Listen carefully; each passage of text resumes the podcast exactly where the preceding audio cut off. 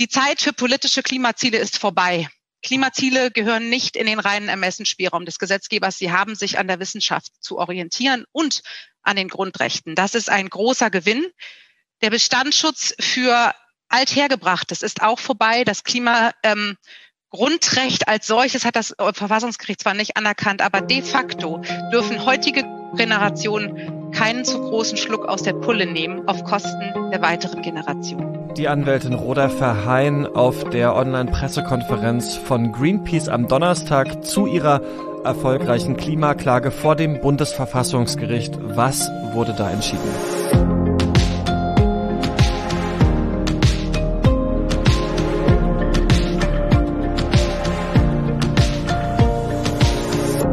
Hört das Klima-Update, den Nachrichtenpodcast von Klimareporter. Ich bin Christian Eichler und spreche wieder mit Sandra Kirchner. Hallo. Hallo Christian, heute steigen wir anders als sonst mit einer guten Nachricht ein. Gestern war nämlich ein richtig schöner Tag für den Klimaschutz. Mhm. Das Bundesverfassungsgericht in Karlsruhe hat entschieden, dass das Klimaschutzgesetz von Deutschland in Teilen nicht mit den Grundrechten in unserer Verfassung vereinbar ist. Und mit dem Beschluss wurden vier Klimaklagen für teilweise begründet erklärt. Bei den vier Klagen waren auch neun sehr junge Menschen mit dabei. Die wohnen auf Nordseeinseln, im alten Land bei Hamburg oder in Brandenburg und betreiben ökologische Landwirtschaft oder nachhaltigen Tourismus. Und in ihrer Klage haben sie gesagt, wir sind heute schon durch Hitzewellen, durch Überflutung oder durch Sturmfluten betroffen. Und wenn das so weitergeht, dann kann unser Leben und unsere Arbeit so nicht mehr weitergehen wie bisher. Ja, wir haben da schon öfter mal drüber gesprochen, ne, in dem Podcast über so Klimaklagen. Und jetzt ist eben spannend, ähm, dass das sogar vom Bundesverfassungsgericht Erfolg hatte. Ähm, das Gericht hat gesagt, das, was im Klimaschutzgesetz steht, das reicht einfach nicht. Und ähm, Karlsruhe sagt vor allem, der Gesetzgeber muss regeln, wie Klimaschutz nach 2030 aussehen soll. Im Klimaschutzgesetz, das ja vor zwei Jahren beschlossen wurde, ähm, steht ja drin, dass die Emissionen bis 2030 um 55 Prozent sinken sollen. Und das Gesetz macht auch Vorgaben für einzelne Bereiche, also zum Beispiel Verkehr und Stromwirtschaft. Aber was nach 2030 passieren soll, da drückt sich die Bundesregierung eben noch davor zu sagen, wie genau man da die Emissionen senken will. Aber jeder, der sich halt ein bisschen mit dem Thema auskennt, der wusste schon beim Beschluss des Gesetzes, dass man damit die Ziele eben aus dem Pariser Klimaabkommen wahrscheinlich nicht erreichen kann. Also die Erderwärmung auf ähm, unter zwei Grad und möglichst 1,5 Grad zu begrenzen. Und das sehen die RichterInnen aus Karlsruhe eben auch so. Also die haben gesagt, die Vorschriften, wie die jetzt sind, ja, die verschieben quasi diese Auflagen zur großen Emissionsminderung dann einfach auf die Zeit nach 2030. Ja, genau. Und das darf eben nicht sein, dass man heute nur so ein bisschen mhm. Klimaschutz macht und den kommenden Generationen damit sehr krasse Maßnahmen aufbürdet. Also jede Tonne CO2, die heute ausgestoßen wird, die geht einfach von dem Budget ab, das wir in Zukunft noch ausstoßen können. Oder wie es Roda Verheyen gestern auf der Pressekonferenz ausgedrückt hat, heutige Generationen dürfen keinen zu großen Schluck aus der Pulle nehmen zulasten der zukünftigen Generationen. Denn wenn die Flasche einmal leer ist, ist das CO2-Budget gewissermaßen aufgebraucht und dann nehmen wir eine Erhitzung des Planeten von drei oder vier Grad in Kauf und dann wird es in einigen Gegenden sehr ungemütlich werden. Dann müssen wir uns halt auf mehr Hitzewellen, Dürren, Fluten, Hungersnöte und den Verlust von Ökosystemen einstellen, warnt der Weltklimarat. Und das ist auch nur ein Teil der Folgen, die dann auf uns zukommen. Und deshalb hat Karlsruhe jetzt gesagt, die Bundesregierung soll bis Ende nächsten Jahres nachlegen und das Klimaschutzgesetz verbessern. Genau, das Gericht hat jetzt nicht die schwachen Vorgaben für 2030 kassiert, aber die Politik soll der Bevölkerung jetzt eben reinen Wein einschenken, denn wenn wir jetzt nicht machen, ja, dann müssen wir eben in zehn Jahren dann umso stärker Emissionen einsparen. Eigentlich kann man aber davon ausgehen, dass die Politik schon für die nächsten Jahre ein paar Schippen mehr beim Klimaschutz drauflegen muss, außer sie kann halt begründen, wie sie die Freiheitsrechte nach 2030 dann trotz aufgebrauchtem äh, CO2-Budget sichern will.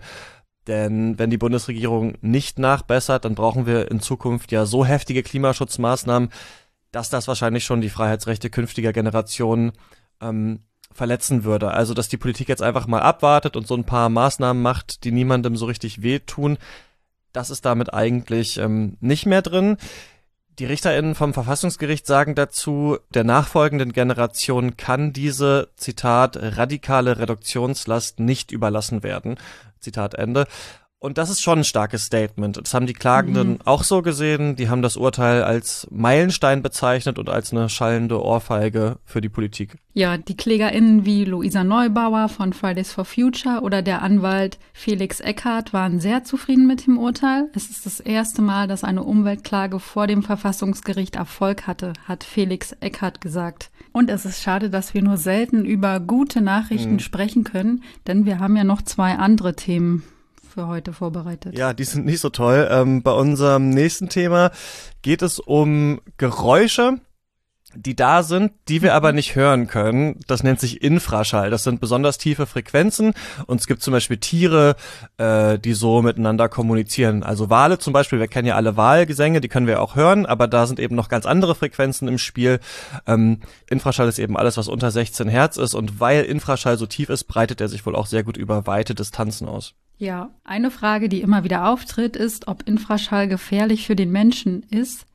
Denn wir haben ja alle unterschiedliche Hörschwellen für Infraschall und wenn der Druck besonders stark ist, können wir den wohl auch wahrnehmen, obwohl wir ihn eigentlich nicht hören können.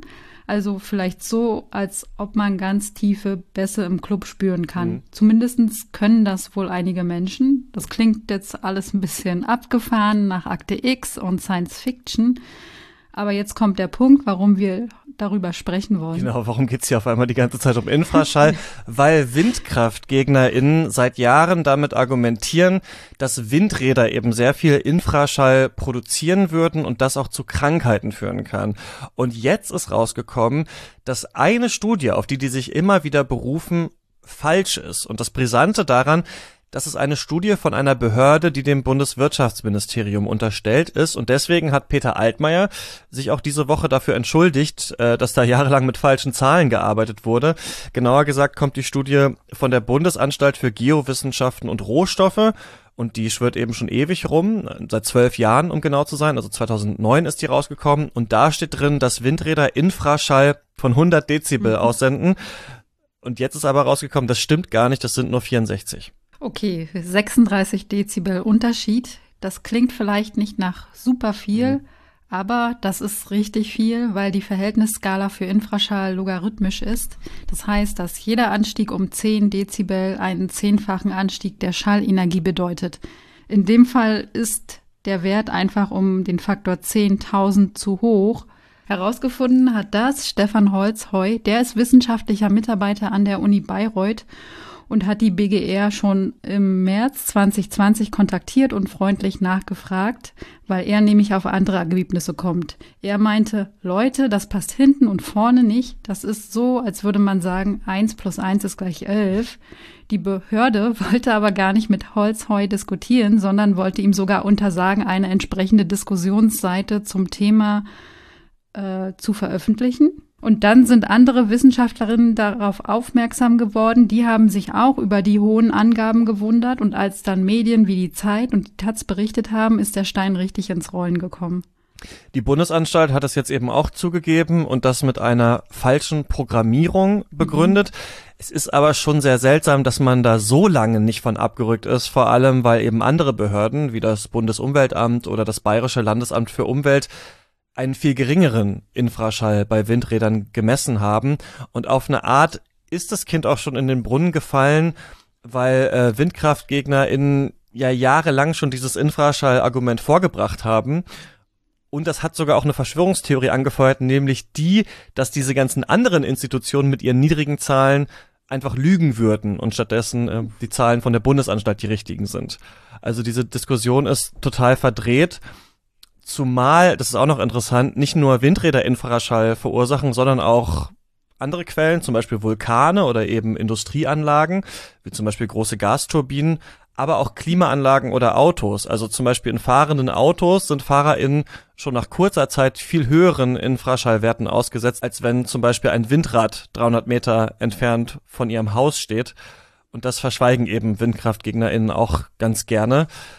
Aber ja, man kann sich, glaube ich, immerhin darüber freuen, dass es jetzt aufgeklärt ist. Aber was da jetzt noch passiert, ob sich da vielleicht auch rechtliche Konsequenzen draus ergeben, zum Beispiel für Gerichtsurteile, äh, die unter dieser falschen Faktenlage getroffen wurden, das können wir noch nicht sagen. Aber man könnte jetzt natürlich nochmal äh, die Abstandsregeln für Windräder zu Wohnhäusern diskutieren. Ja, das wäre doch was, wenn diese Thematik nochmal auf den Tisch kommen würde. Unser drittes Thema sind die Linken, denn nachdem wir uns schon mit dem Wahlprogramm von den Grünen und der FDP beschäftigt haben, wollten wir auch mal schauen, was die so in Bezug auf das Klima vorhaben.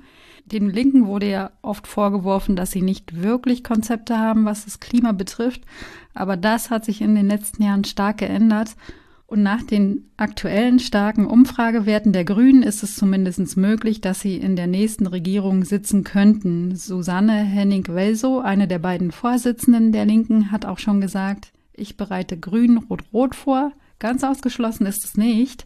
Ich gucke hier gerade mal auf die Sonntagsfrage. Bei Forsa hätten wir 48 Prozent Grün-Rot-Rot gegen 50 Prozent Grün-Schwarz. Also es ist eigentlich noch alles drin für die Linke, aber was schwebt Ihnen denn so vor?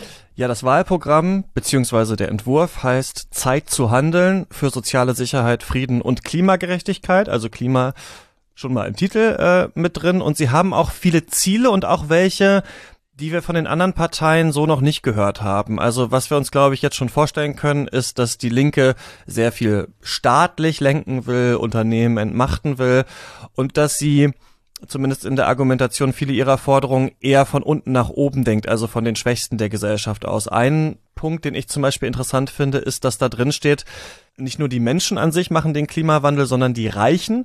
Und wenn man sich die Zahlen anschaut, dann stimmt das ja auch. Also die reichsten zehn Prozent stoßen ja mit Abstand am meisten aus.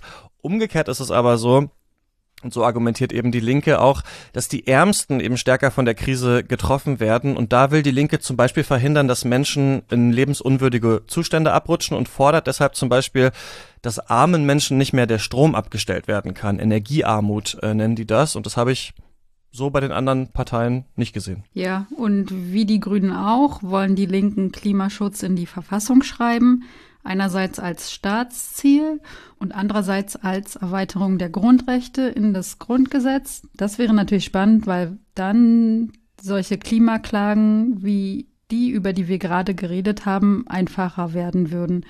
Außerdem wollen die Linken den Kohleausstieg beschleunigen. Deutschland soll bis 2035 klimaneutral werden. Ähm, Klimaziel für 2030 sollen 70 Prozent weniger Emissionen sein als 1990. Da hattet ihr letzte Woche schon drüber mhm. geredet, dass das Ziel von 55 Prozent noch angehoben werden muss, weil die EU ihr Ziel letzte Woche verschärft hat. Aber ehrlicherweise muss man sagen, dass Deutschland schon deutlich vor 2035 klimaneutral werden muss, wenn wir es mit dem 1,5 Grad Ziel ernst meinen. Worüber wir auch gesprochen haben, ist das so ein Ziel, also zum Beispiel äh, 70 Prozent Reduktion, ja noch nicht sagt, wann wie viel eingespart werden muss. Deswegen ähm, sagen die Linken, dass sie direkt mit dem Kohleausstieg äh, beginnen wollen und 2030 soll dann auch das letzte Kohlekraftwerk vom Netz. Um den Strukturwandel dazu finanzieren, sollen 40 Milliarden Euro jährlich aufgebracht werden. Und bei Wasserstoff ist ja auch ein Thema, das wir hier neulich länger mal in der Folge besprochen haben, soll nur auf grünen Wasserstoff gesetzt werden, also solchen, der aus erneuerbaren Energien gewonnen wird und der soll auch nur da eingesetzt werden, wo es keine Alternativen gibt. Worauf bei den Linken auch noch ein relativ großer Fokus liegt, ist der öffentliche Verkehr, also Busse, Bahnen ausbauen, Kurzstreckenflüge überflüssig machen. Ähm, die sollen sogar laut der Linken verboten werden, wenn man sein Ziel auch in fünf Stunden Fahrt erreichen kann und es nicht mehr als ähm, 500 Kilometer entfernt ist. Und neue Verbrenner sollen ab 2030 verboten werden. Ja, genau. Also wir sehen, sehr viel Staat und öffentliche Hand, Ordnungsrecht und Verbote sind die Mittel der Linken. Problematisch ist daran, dass das vermutlich einige Wähler abschrecken könnte. Also man wird nicht jedes Klimaschutzproblem direkt mit Enteignung lösen können, geschweige denn eine Mehrheit dafür finden. Aber es wäre sicherlich interessant, die Linke mit diesen Zielen bei den Koalitionsverhandlungen dabei zu haben. Und wenn man genauer hinschaut, merkt man aber einige kleine Leerstellen. Es fehlen manchmal klare Zwischenziele, zum Beispiel wie beim Ausbau der erneuerbaren Energien Und Erdgas kommt zum Beispiel gar nicht im Programm vor, was seltsam ist, weil das ja auch sehr klimaschädlich ist. Genau, das steht drin. Wir wissen natürlich nicht, was daraus noch wird und vor allem, was der Wahlkampf bringt. Ich hoffe ja persönlich, dass Klima da eine ganz große Rolle spielen wird, also wir da wirklich richtige Diskussionen über diese verschiedenen äh, Forderungen und Strategien äh, miterleben werden und dann eben auch hier im Podcast äh, begleiten können. Mal schauen. Das war's auf jeden Fall erstmal mit dem Klima-Update für diese Woche. Abonniert den Podcast gerne, dann verpasst ihr keine äh, Folge mehr und Fragen und Feedback gehen wie immer an klima-update at klimareporter.de. Ja, an dieser Stelle danken wir immer den Menschen, die das Klima-Update äh, in der Woche schon mit einer Spende unterstützt haben. Das waren Matthias Walz und Florian Andrews. Dankeschön und bis zum nächsten Mal. Bis dann.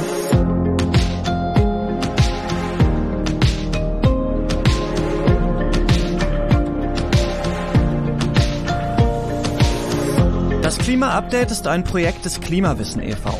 Produziert wird der Podcast von mir, Christian Eichler. Moderiert auch von mir und in dieser Woche Sandra Kirchner. Dieses Projekt wird erst durch eure Spenden möglich. Wenn ihr euch vorstellen könntet, uns finanziell zu unterstützen, dann klickt gerne auf den Spendenlink in der Podcast-Beschreibung.